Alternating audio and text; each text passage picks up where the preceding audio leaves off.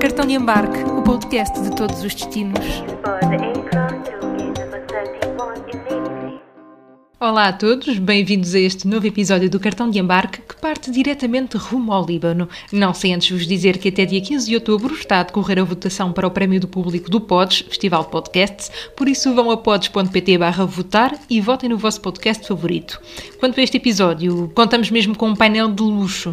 Ela é jornalista e locutora na Virgin Radio Stars, é libanesa, mas nasceu no Mali e considera-se uma cidadã do mundo. De Beirute temos a Linda Tamim para nos contar tudo sobre o que podemos encontrar no Líbano neste momento. E em bom português, nada como ouvir quem tenha ido de férias ao Líbano, tenha ficado no país por causa da pandemia e não tenha mais voltado a sair. Ele vai nos falar sobre a sua história, sobre a grave crise que assola o país e sobre o que viveu na primeira pessoa durante as explosões em Beirute em agosto de 2020. É fotógrafo, líder de viagens da Sem Rota, fotojornalista do Lorient Le Jour e Lorient Today e não tem dúvidas de que onde há pessoas, há uma descoberta inevitável. Conosco, no cartão de embarque, o João Sousa.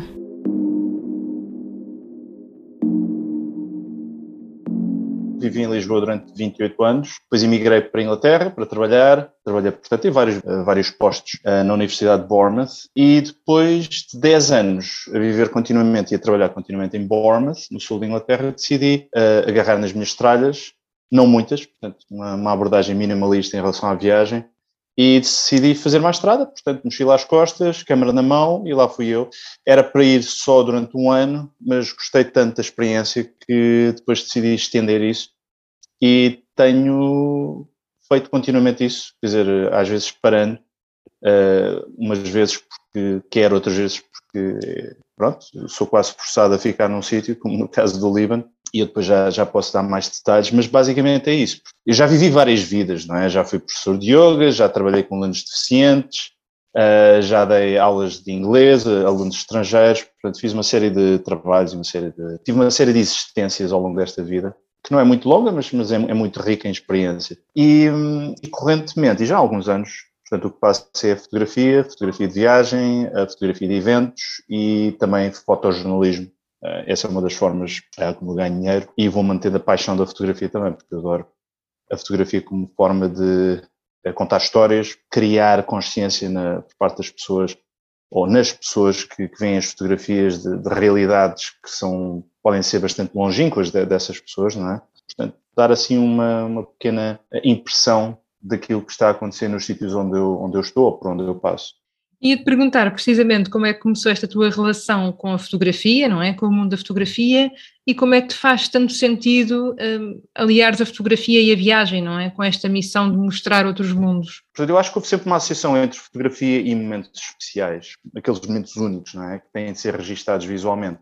Em, em relação a mim especificamente, eu sempre gostei bastante uh, da imagética, portanto, do valor uh, narrativo visual uh, da National Geographic, uh, National Geographic ou da, ou da Geo, por exemplo, duas revistas que marcavam sempre presença lá em casa quando eu era criança e que sempre me fascinaram, quer dizer, ali está, uma pessoa tem nas mãos uma série de, de mundos e universos que não conhece, muito provavelmente nunca vai conhecer, nunca vai lá, deslocar-se e, e, vivenciar aquilo, mas tem ali na, na, ponta dos dedos, tem a possibilidade de, de viajar através da, daquela revista e através daquelas fotografias especificamente.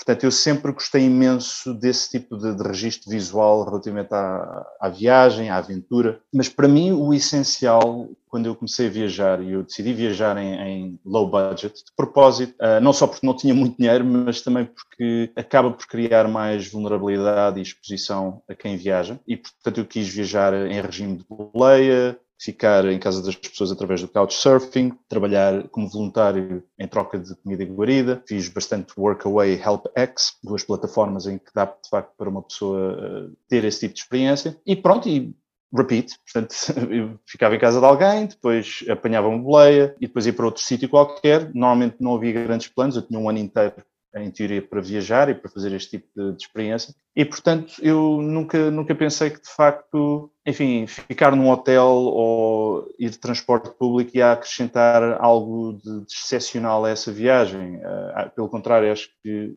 tiraria muito mais aquela espontaneidade e aquele sentido de aventura. E, e também poder conhecer realmente as pessoas que querem ajudar. O que é engraçado é quando uma pessoa acorda de manhã e vai para o trabalho uh, e depois volta para casa, não está à espera de ver um vagabundo à beira da estrada a pedir boleia e pronto, olha, deixa cá dar boleia a esta pessoa e ver no que é que dá. Portanto, é tudo feito inesperadamente e espontaneamente. Isso, isso acho que aumenta bastante as doses de adrenalina e para mim era muito importante levar a câmara por causa disso, porque eu bastante inspirado no projeto uh, Humans of New York, em que diariamente havia um registro fotográfico, portanto, um, um, retrato de uma pessoa qualquer, de um estranho qualquer na, na cidade de Nova York, uh, e depois uma citação.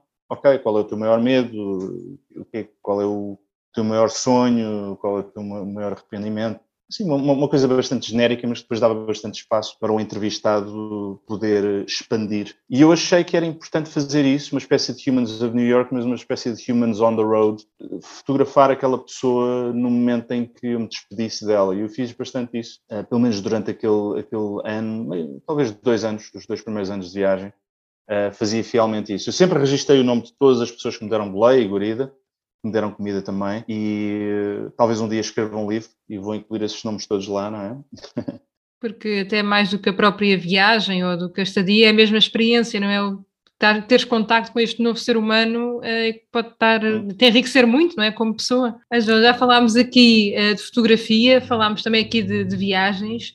Tu no, no Líbano és precisamente fotojornalista, mas já lá vamos, queria perceber precisamente como é que foste aí parar. Como, estás em Beirute, certo? E já há alguns anos. Sim, eu vivo em Beirute já há quase dois anos, portanto estou cá desde janeiro de 2020 e, portanto, é, é, um bocado simples e complicado ao mesmo tempo. Portanto, eu estava na Geórgia em janeiro de 2020, estava lá sediado, eh, portanto, eu dava aulas de inglês dois dias seguidos, online, e depois passava os próximos 12 dias a, a viajar na Geórgia, a fazer fotografias, a fazer eh, projetos documentais. E então eu estava lá e pensei, olha, quero assim um intervalo disto, vou até o Irão. E perdi o avião, para o Irão. Pronto, ok, já perdi um dia, agora também não, não sei qual é o próximo voo para o Irão. E depois pensei, mas espera aí, mas, uh, eu posso mas é ir até o Líbano, porque já não, já não vou ao Líbano há quatro anos. Uh, eu tinha ficado três meses no Líbano, em 2016. Então pensei, olha, que tal dar um salto até ao Líbano outra vez, estar lá durante três semanas, é uma coisa rápida, e depois voltar para a Geórgia. Uh, e eu, por acaso, tinha entrado em contato com um jornal local que se chama L'Orient Le Jour, porque eles tinham entrado em contato comigo meses antes a pedirem-me fotos que eu tinha tirado no livro, para eles publicarem no jornal dele. E eu, entretanto, entrei em contato com, com a publicação quando cheguei cá. Portanto, no dia a seguir, eu disse: Olha, estou aqui em Beirute, gostava imenso de vos visitar para, pronto, para ver como é, como é que é, como é, como é que as vossas instalações são. Pronto, e eles ah, nós temos aqui a, a cópia de, do jornal onde temos a, as tuas fotografias, portanto vem cá buscá-lo e tudo mais. E, mas quando eu cheguei à redação, senti que o ambiente era muito diferente daquilo que eu esperava. Portanto, uh, havia uma série de pessoas ali na, no escritório, sentadas, eles sentaram numa cadeira, e eu senti que o ambiente era um bocado mais sério. Eu pensei, ok, o que é que está a acontecer aqui? E eles disseram, João, vamos abrir o jogo contigo, uh, nós estamos à procura de um fotógrafo, uh, nós gostamos imenso da tua fotografia, e, portanto, gostávamos de te contratar como nosso fotógrafo. E eu, eu disse-lhes, yeah, vocês podem meter aqui e fazerem aquilo que quiserem de mim, o que quiserem. Agora, só, só me podem ter aqui durante três semanas. Ao fim de três semanas acabou. E eles disseram, ah, está bem, tudo bem, tudo bem, vamos, vamos aproveitar ao máximo o facto de estares aqui. Uh, há muito a acontecer, portanto há uma espécie de revivalismo da Revolução Libanesa e do movimento revolucionário e dos protestos uh, que tinham começado no dia 17 de outubro de 2019. Ok, fiz. Entretanto, cheguei ao fim dessas três semanas e a minha editora, até me lembro da minha para me ter-me dito João, vais ter que pensar muito bem no que é que vais fazer, porque a situação económica no Líbano está complicada, eh, cada vez mais complicada. Eh, ela usou esta expressão shit's getting real, portanto, vê o que é que queres fazer, porque isto vai, vai doer. Eu yeah, vou ficar aqui mais um bocadinho, estou a gostar do trabalho, portanto arranjei um sítio, aluguei um sítio para, para ficar. Um, e pouco depois o governo anunciou que ia fechar o aeroporto e eles anunciaram aquilo e passados dois, três dias, fecharam o aeroporto mesmo. Nós pensávamos que era para 15 dias e depois ficou para vários meses. Então eu fiquei, acabei por ficar retido no Líbano, por causa de, do Covid e do lockdown. Portanto, eu pensei, ok, vou, fico, vou, fico, não sei. Um, tenho agora aqui este trabalho, estou a gostar imenso deste trabalho, este trabalho tem valor para mim, porque estou a registar uh, os problemas que estão a acontecer neste país uh, e acho que as pessoas têm de saber o que é que está a acontecer aqui, não é? Pronto, foi assim, muito rapidamente tive de tomar uma decisão, ok, vou, vou ficar, que se lixe. Depois, se calhar daqui a duas semanas, posso, posso sair. Uh, mas a verdade é que nunca saí, eu fiquei cá. e o trabalho foi continuando, portanto, houve, houve bastante trabalho feito sobre o Covid, sobre o lockdown, a quarentena, o impacto disso nos negócios, nas pessoas, na, na vida das pessoas. E, e, pronto, e quando a quarentena acabou, quarentena ou lockdown, não é? Passados vários meses, eles reabriram o aeroporto, começaram a reabrir o, o país, e nessa altura então voltou o movimento revolucionário, vários protestos às ruas, e, e, depois, claro, e depois aconteceu então aquele, aquele dia fatídico, 4 de agosto, no, no Porto de Beirute, e, e pronto, isso foi, foi na, na pior acessão do, do, termo, foi, foi o highlight de 2000 2020, tanto para mim como para toda a gente aqui neste país, eh, foi, foi de facto devastador. Um, mas pronto, é, é assim. Pronto, tenho estado aqui desde então, não é? Já te, vou, já te vou pedir para nos contextualizares um bocadinho mais, eh, porque acho que provavelmente muita gente que nos está a ouvir pode não estar assim bem, bem a par daquilo que se está a passar no Líbano e que se tem passado nos últimos tempos no Líbano. Um, mas para já queria que nos contextualizasses de outra forma o país. Como é que tu descreves o Líbano? Sim, o que é, que é a primeira coisa que te vem à cabeça, o Líbano e os libaneses? Uh, eu diria que o Líbano é um país extremamente fascinante. É, eu vou começar assim com, com, termos um bocado abstratos. É fascinante, é um, é um, é um sítio diferente, é um sítio intenso, uh, é um sítio imprevisível, é um sítio com pessoas, com uma variedade enorme de, de tipos de pessoas, tradições, religiões. Tem uma população microscópica, e o próprio país é um país microscópico, mas tem uma variedade enorme de, pessoas e, e, devido à intensidade deste país e, e ao passado histórico bastante intenso e sangrento deste país, eu diria que praticamente todas as pessoas que cá vivem têm bastantes histórias por contar. Os libaneses são storytellers por excelência, contadores de história por excelência. Pessoas aqui viram muito mais e muito mais intens intensamente do que a maior parte das pessoas que eu conheço em Portugal que não tenham ido à guerra no ultramar. Portanto, há muita história para contar e por contar Uh, há muitos sítios por visitar. Visualmente é um país cheio de contrastes, muita pobreza, muita riqueza, muita modernidade, muita antiguidade, uh, muita tradição, muita inovação. É um, é um, país que nunca, nunca, jamais, em parte alguma, vai deixar um viajante indiferente ou a pensar hum, não é assim tão especial. Uh, eu, eu, eu diria que quanto mais entregue o viajante é ao Líbano e a estar aqui, e o que representa estar aqui, mais vai receber do, do Líbano, porque uh, vir ao Líbano não é, não é fazer aquela, aquela coisa Instagrammable que é trapar um, um, a uma montanha e fazer um selfie ou pedir a alguém para tirar uma fotografia. Uh, o Líbano é sentarmos num café com um estranho, é apanharmos boleia de um estranho, é ficarmos em casa de um estranho, é passar por uma vizinhança histórica e começarmos a falar com, com o vizinho do lado. Um, o Líbano são as pessoas. Eu não estou a falar, não estou a falar nesses termos porque eu sou assim, mas eu acho que eu acho que o Líbano é precisamente isso, é a comunicação das pessoas e, e os libaneses adoram imenso receber uh, visitantes e têm um fascínio especial por uh, não só saber o que é que o, o viajante está a fazer no Líbano, mas também tentar desmistificar e, e o, estigma que, que, o viajante tem ou que o estrangeiro tem relativamente ao Líbano e todas aquelas, todos aqueles conceitos e ideias que uma pessoa tenha que são altamente negativas relativamente ao, ao Líbano. Portanto, Líbano, inesperado, imprevisível, uh, chocante, uh, hospitaleiro, comida deliciosa, tempo magnífico, muitas histórias, há alguns riscos, não muitos. E pronto, esse é, o, portanto, esse é assim, uma, uma espécie de sinopse para, para o viajante.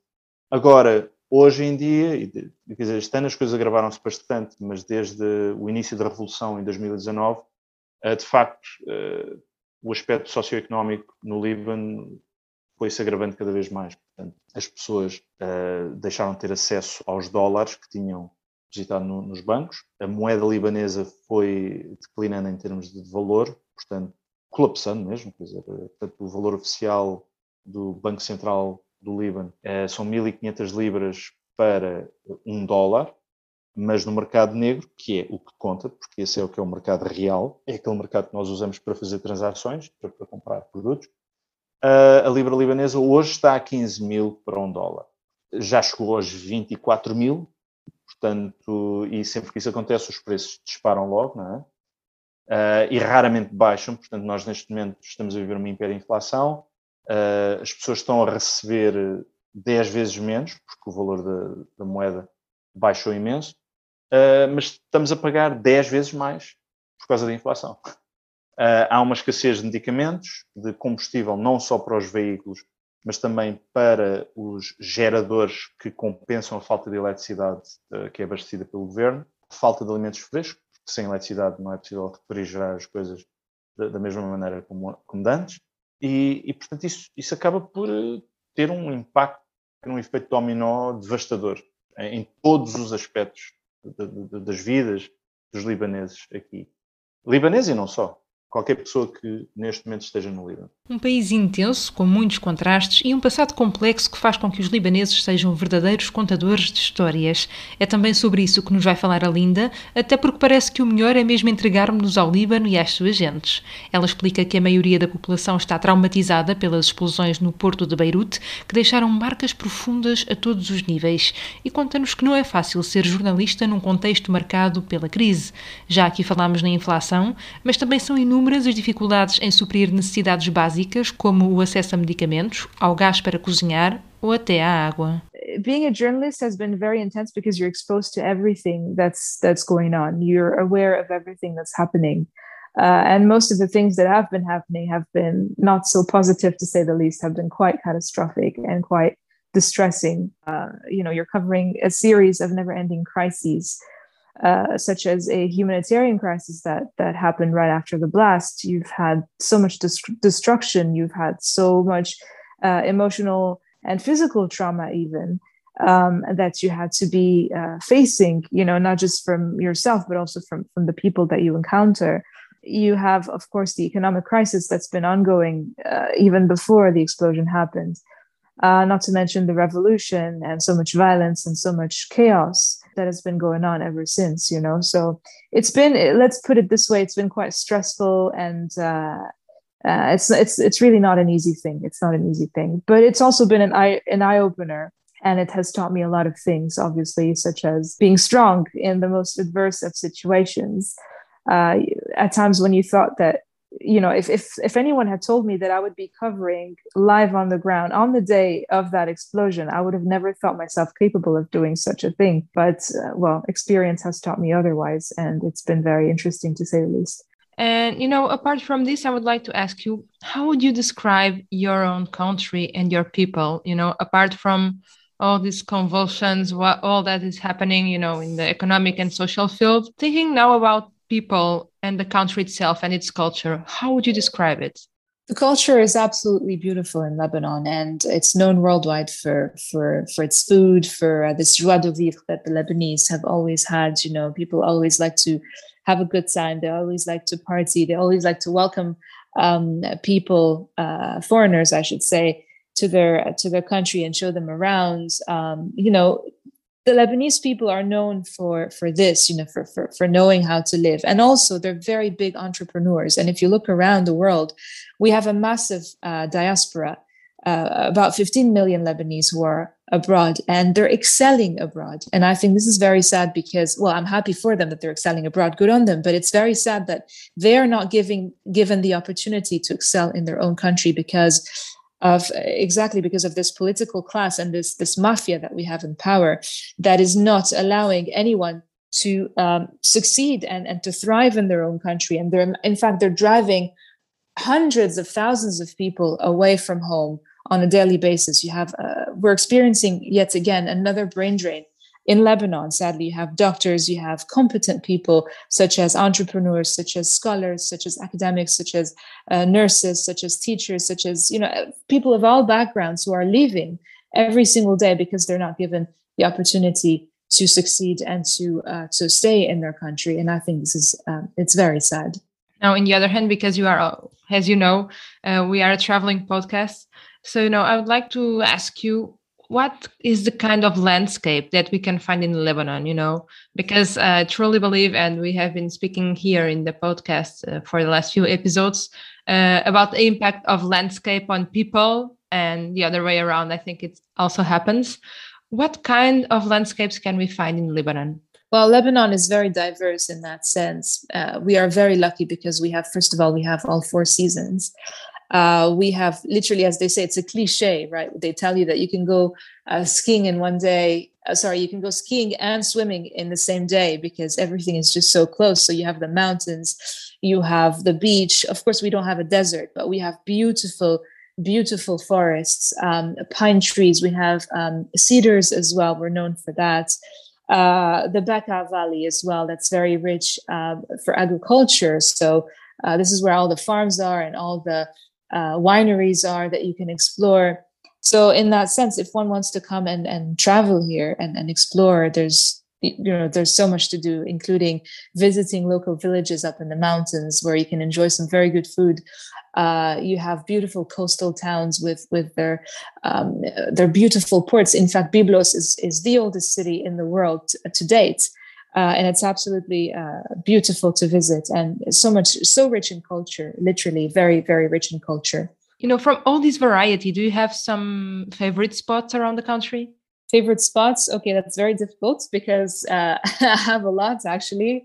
I would say Tyre is is a gorgeous city is a place i love to go to especially if i want to feel that i've traveled and escaped from the chaos in in the city Tyre is quite relaxed and laid back, and you have beautiful beaches there. And uh, it's just an amazing getaway with nice little coffee shops. And, uh, you know, of, of course, you have all of these beautiful ruins. Uh, the Roman ruins and, and the amphitheaters and the um, the hippodrome mm-hmm. that, that, that you can visit. Uh, so Tyre, I would say, is definitely uh, one of my favorite places to go. You also have Duma, which is a beautiful town up in the mountains. Pshere, of course, home of uh, the famous poet Gibran Khalil Gibran. Absolutely beautiful. If you go to the Kadisha Valley, uh, it's just breathtaking if you want to go for, for a hike over there. Um, you have Tanurin with its beautiful waterfall. Um, you also have uh, Batroun, which is a beautiful coastal town. And if you want to, you know, take a stroll and enjoy a good meal and a good swim, Batroun is the perfect place to go. So again, lo- lots of beautiful places to discover in Lebanon. The description is just, oh, you just got me totally. and, you know, Linda, do you have like some kind of advice for people that would like to travel to Lebanon? Yes. Well, first of all, of course, you will be coming here with foreign currency.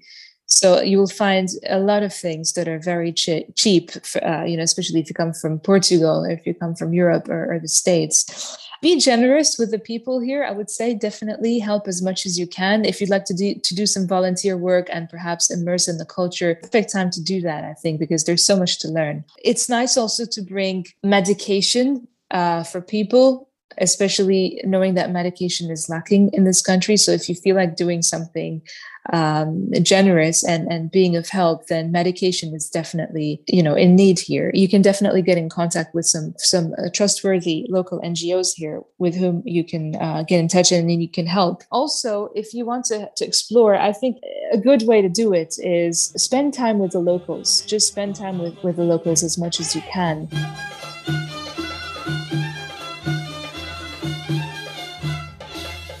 Get a local friend or a local guide to take you around because I think the best way to discover a city, I, w- I was going to say, is to just rent a car and drive, but with the uh, the fuel crisis, you know, you might have some difficulties. But at the moment, given that uh, if we have fuel for for the next couple of weeks, so you can, if you're planning on coming during the next couple of weeks, it's fine. You can just fill up your gas tank and, and drive around. Uh, walking through a city is, I think, a great way to discover the place because you can see a lot of places that you may not necessarily find while you're driving. So definitely walk as much as you can. Um, and of course, if you can afford it, definitely get a car and drive around, drive as far as you possibly can and, and meet with local people. I think this is the best way to uh, discover a place because the Lebanese people are very hospitable. Last but not the least, what's the most important thing that the world still doesn't know about Lebanon? The most important thing.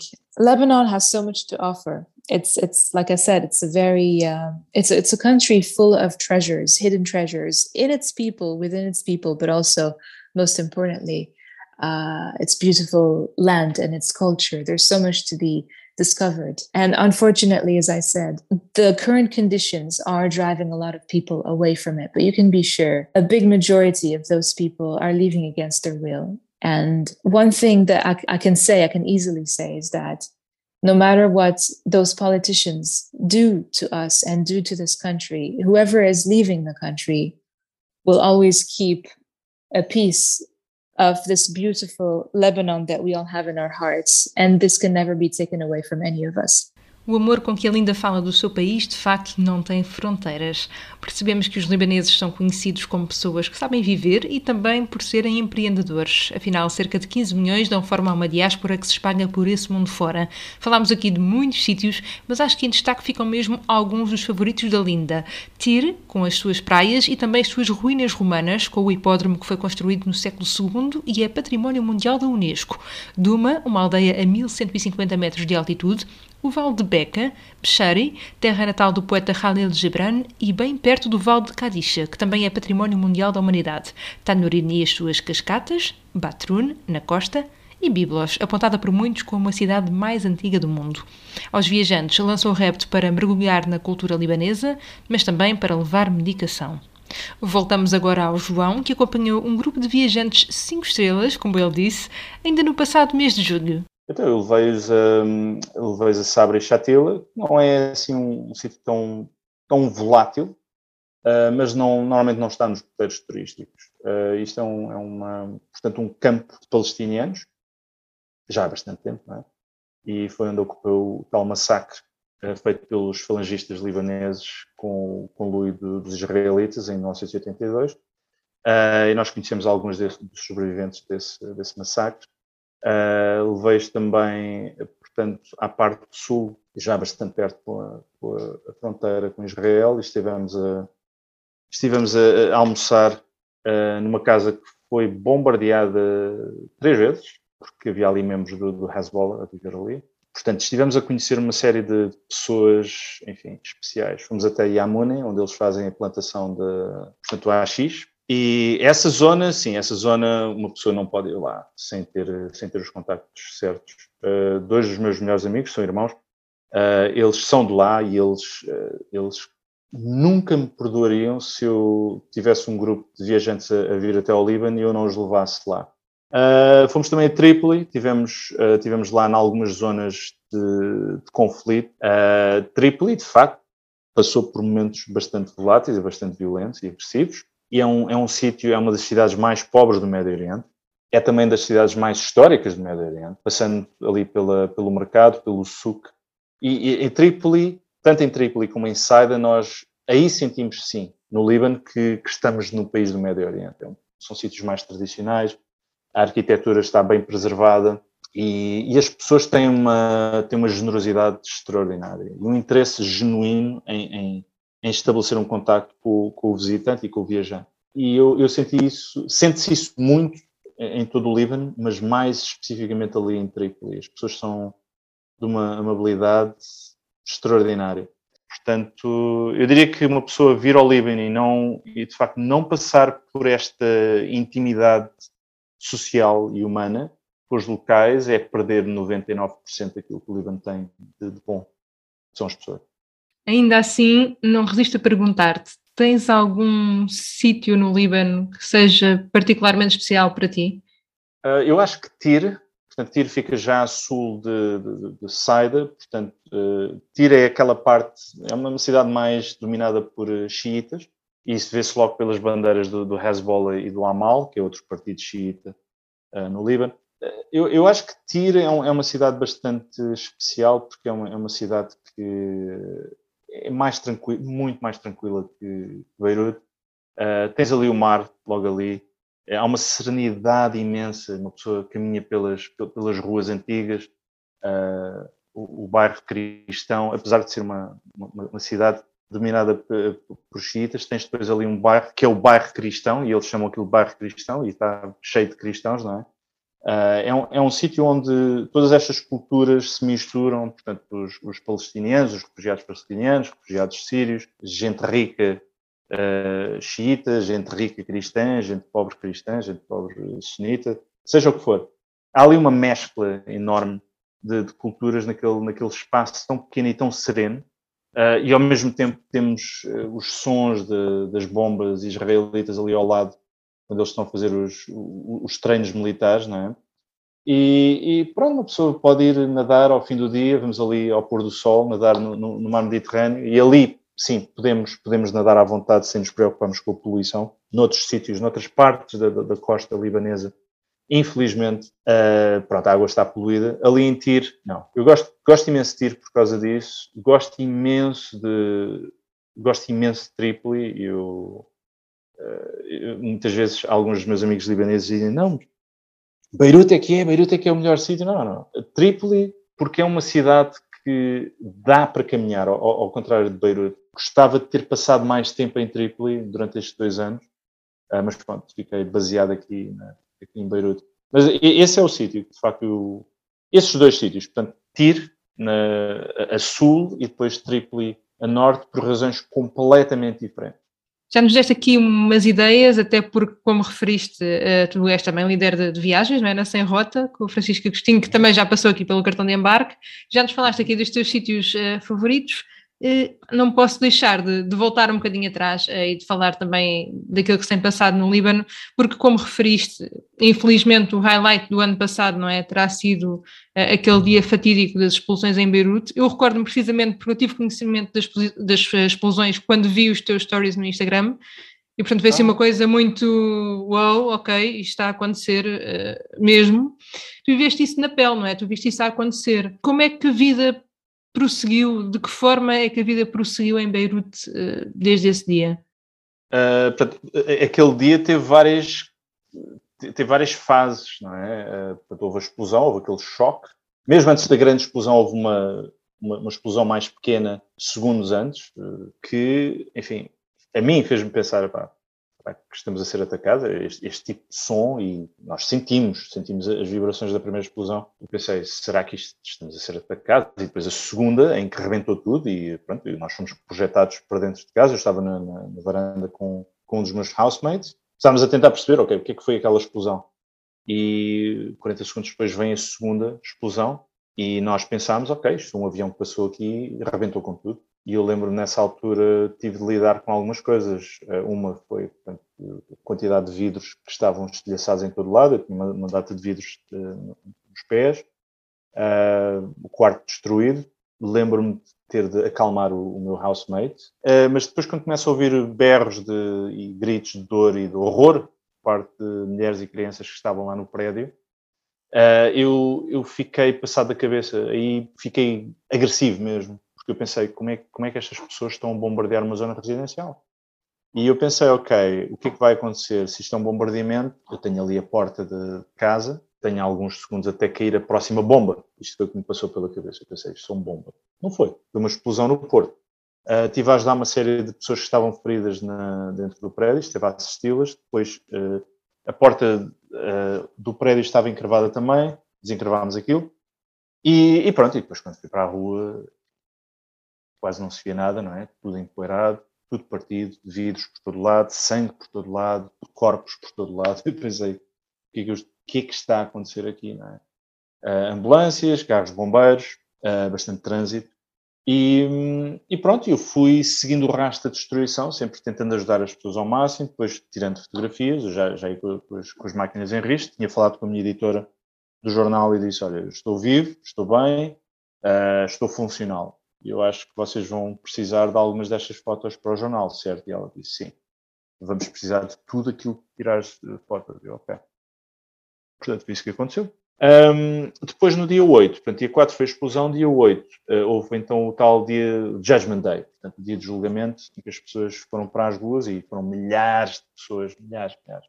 Foram para. Foi a maior manifestação desde as grandes manifestações e os protestos em 2019, no início da Revolução. E, de facto, as pessoas pensaram, ok, isto, vamos mudar qualquer coisa.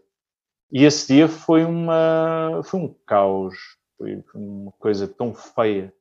Uh, eles estavam a manifestar-se, estavam a protestar e exigir a demissão do presidente, a demissão do primeiro-ministro, uh, eleições antecipadas, etc.